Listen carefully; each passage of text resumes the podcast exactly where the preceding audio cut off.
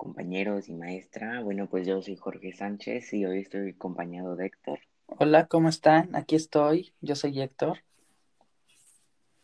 Eh, bueno, hola Héctor, ¿cómo estás? Pues hoy nosotros vamos a hablar del tema de los rayos, de los rayos y pues espero que aprendan y lo disfruten. Pues sí, espero que aprendan algo sobre este podcast que nosotros dos estamos haciendo y que les sirva de algo en el futuro.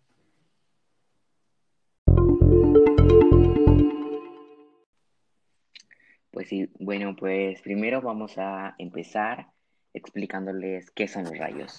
¿Quieres decirlo tú, Héctor? Pues bueno, empezaré diciéndolo.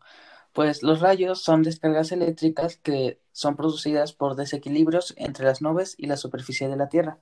O sea, quiere decir que son descargas eléctricas que pasan cuando se desequilibran las nubes y, y la superficie de la Tierra. Sí, como tú dices, son descargas eléctricas que sí, o sea, se producen entre los choques de las nubes que algunas nubes tienen energía positiva y otras negativa. Entonces chocan y se generan gracias a unas partículas de hielo que a esas adquieren carga positiva y pues al chocar con los llamados cristales de hielo, estos adquieren carga negativa y pues así creando los rayos. ¿Qué opinas al respecto? Pues opino que eso es muy cierto, mi querido Jorge. Y ahora les vamos a continuar hablando sobre quién descubrió que los rayos eran energía eléctrica. Pues bueno, Benjamin Franklin fue el que descubrió, descubrió que los rayos eran energía eléctrica. Un 5 de junio de 1752, cuando había una tormenta eléctrica, él empezó a volar su cometa que contaba con un alambre, ¿cierto, Jorge?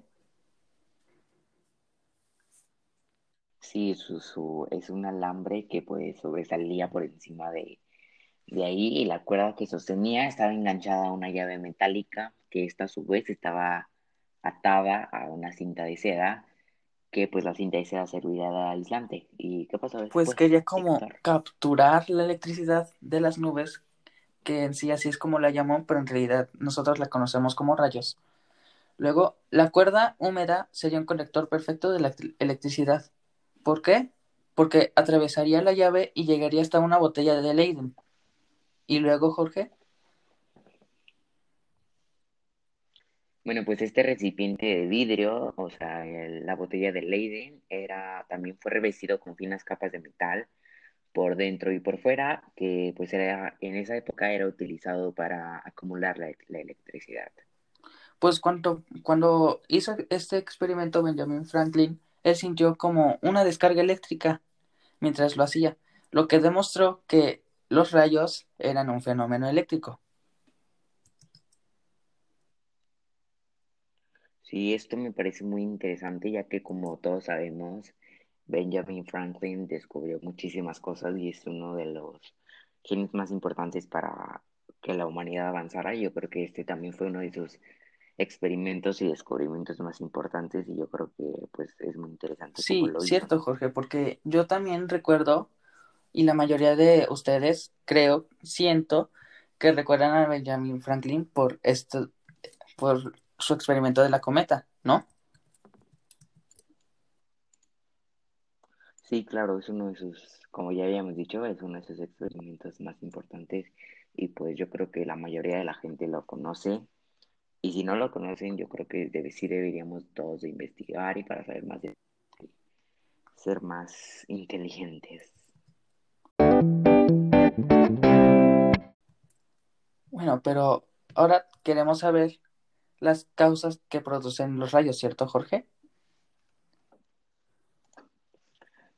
Sí, bueno, vamos a empezar con, bueno, ya explicamos cómo se, se produce, pero pues ahorita les vamos a este, contar unas causas y consecuencias que Héctor tú la primera y luego pues ahí ya nos vamos tornando. Ok, Jorge, continuemos.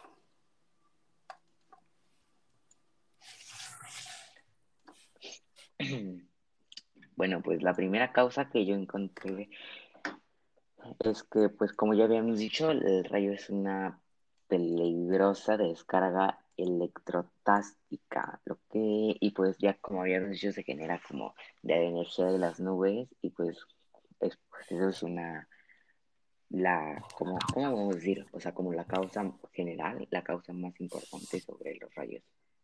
¿Tienes alguna otra causa tú? Pues podría decirse que sí, Jorge.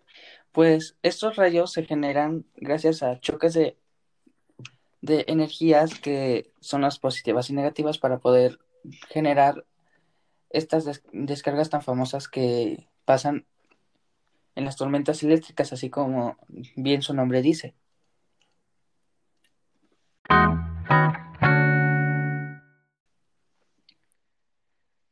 Sí, eso, eso es muy cierto. Bueno, pues ahora les vamos a contar algunas de las consecuencias de los rayos y también por ahí vamos a decirles qué puede pasar si a una persona le cae un rayo. Bueno, pues primero vamos a empezar con los efectos. Si a una persona le cae un rayo, eh, dentro de un radio de hasta 100 metros, que o esto puede ser súper extremo y te puede afectar muchísimo. Te puede causar muchísimas quemaduras de piel, rotura de los tímpanos, lesiones en la retina, caídas por pues, la onda expansiva que crea el rayo, y pues las lesiones que te cae esa herida, si te cae a ti, te puede causar muchas lesiones pulmonares y óseas. Y también puedes tener una muerte por paro cardíaco, por paro respiratorio, por lesiones cerebrales. Yo creo que eso es muy sorprendente, o sea, todo lo que te puede causar que te caiga un rayo. Pues sí, siento que, que para estos casos este podría ser muy peligroso para la persona y muy de mala suerte, como por así decirlo, porque no creo que sea muy común que te caiga un rayo. Sí, o sea, yo creo que es como una de un millón que te pueda caer un rayo, entonces también, o sea, tendrías que tener muy mala suerte, pero, o sea, si la, si la tienes, pues también sería como muy devastador para tu cuerpo y para ti que te caiga un rayo y pues por eso que también, o sea, debemos de informarnos sobre qué no hacer cuando estamos en una tormenta eléctrica o esas cosas, ¿no crees? Bueno, Jorge, pero dejemos todas eh, estas energías negativas y continuemos con los datos curiosos de los rayos.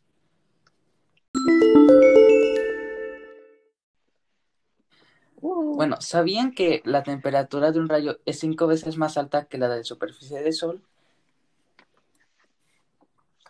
¿Sí sabían eso? Eso es muchísimo. Claro, por eso.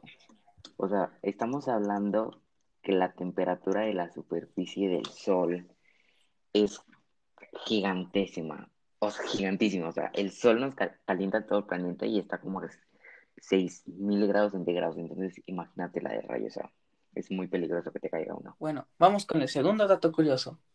¿Sabías que con la energía de un solo rayo podríamos hacer 4.000 tostadas? O bueno, panes tostados. Bueno, ahora podremos saber qué hacer cuando estamos en una tormenta eléctrica, así que si tienen hambre, vayan a cocinarse cuando están en una tormenta. Bueno, según explica la BBC, los rayos alcanzan 10 veces más a menudo de lo que debería ser, según las leyes del azar, a una persona. Esto nos dice, o sea, que, o sea, en algunos casos la probabilidad de que te caiga un rayo aumenta según la BBC, entonces yo creo que esto es muy sorprendente. Y también, ¿sabían que la probabilidad de que alcance a un hombre es seis veces mayor que a una mujer? ¿Acaso no sabían eso? Eh, yo no sabía eso, la verdad. O sea, es como, ¿por qué le caería seis veces más probabilidad de que le caiga un hombre? Pero bueno, espero nunca descubrir. O sea que ya sabemos que las mujeres tienen seis veces más suerte que de los hombres nosotros tenemos. Estás en lo cierto, Héctor.